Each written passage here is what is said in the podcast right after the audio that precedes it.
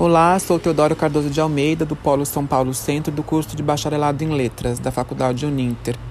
É, a minha apresentação do tema do meu podcast é sobre a personagem feminina é, Marquesa de Santos.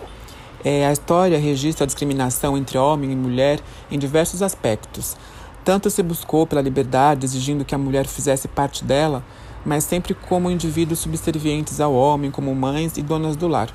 Portanto, depois de um longo período de opressão e discriminação, nada mais importante do que o movimento feminista ter sido criado buscando por igualdade de direitos. A personagem feminina, então, que eu vou abordar nesse podcast é a Domitila de Castro do Canto e Melo, a Marquesa de Santos, que nasceu em 1797, tendo falecido em 1867.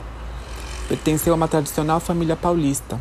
Ficou conhecida como amante de Dom Pedro I e sendo que a sua casa se tornou um centro de, da sociedade paulistana que contava com a participação dos intelectuais da cidade em bailes de máscaras e saraus literários.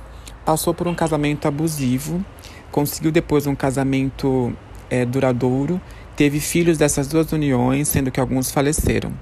Ela atuou em sua velhice como devota, é, ajudando os desamparados, protegendo os enfermos e miseráveis e ajudando estudantes da Faculdade de Direito do Largo São Francisco hoje é, da USP, no centro da cidade de São Paulo. É, a Casa da Marquesa é hoje o Museu da cidade de São Paulo, ou Solar da Marquesa de Santos. É uma linda edificação do Centro Histórico de São Paulo, no Centro é, Velho de São Paulo. Alguns documentos históricos inferem que a construção do solar da Marquesa tenha ocorrido entre 1739 e 1754 foi feita à base de taipa de pilão, que é um tipo de técnica que usa terra comprimida em madeira para moldar as construções. Bom, o tempo não é muito longo para falar sobre ela, isso é um breve relato uh, dando uma introdução de quem foi e a importância da Marquesa. Uh, eu vou encerrando aqui a minha breve apresentação.